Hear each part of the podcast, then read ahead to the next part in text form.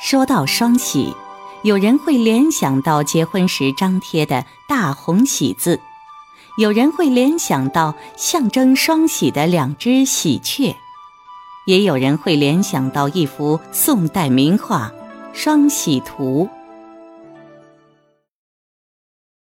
深秋季节，草木萧瑟，寒风飒飒，风势正烈，在荒郊的一个土坡上。有一棵老树，树叶几乎落尽，剩下的黄叶在寒风中狂舞。在这片黄色天地中，只有几株竹子在狂风中舞动着生命的绿色。这时，飞来了两只山喜鹊，一只山喜鹊刚落枝头，就翘起长尾，侧展一翅。张大鸟喙，喳喳乱叫；另一只山喜鹊顶风举翅，毛羽俱张，未到树干而金黄著名。这两只小鸟双目都怒睁着，盯着老树底下的一只野兔。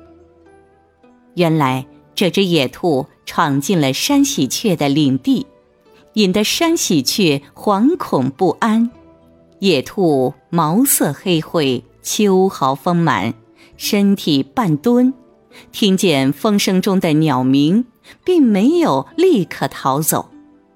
它下垂双耳，回首仰脖，睁眼张望着头顶上的山喜鹊，机警中显得不慌不忙。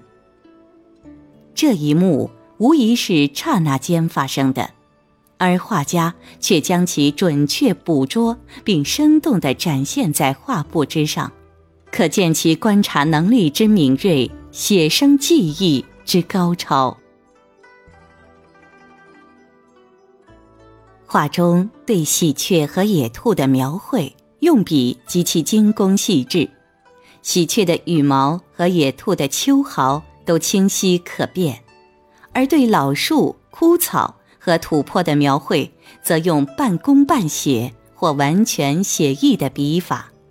神奇的是，我们仿佛在画布上听到了风声、树声、鸟声织成的一片秋声。而山喜鹊那种怒气冲冲的架势，分明就是古代版愤怒的小鸟。也有人认为，画中的这两只鸟不是山喜鹊。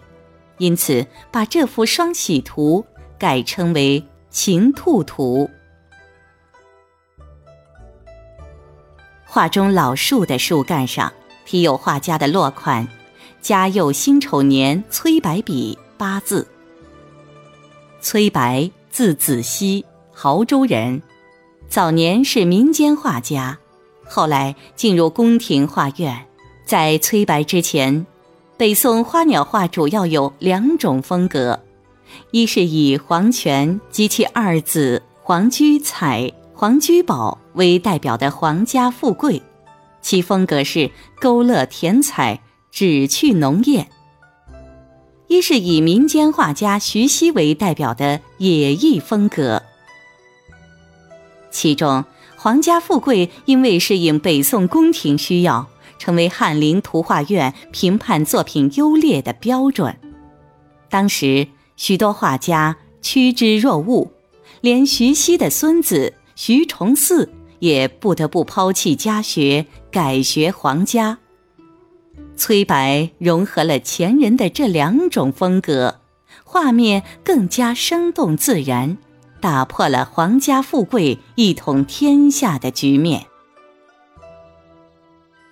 崔白一生作画甚丰，仅《宣和画谱》就载入二百四十一幅，但流传下来的作品极少，仅有《寒雀图》《竹鸥图》《琵琶孔雀》《双喜图》等七幅。《双喜图》的画幅上有宋理宗的《吉溪殿宝》。清高宗乾隆御览之宝等收藏印记，《双喜图》现珍藏于台北故宫博物院。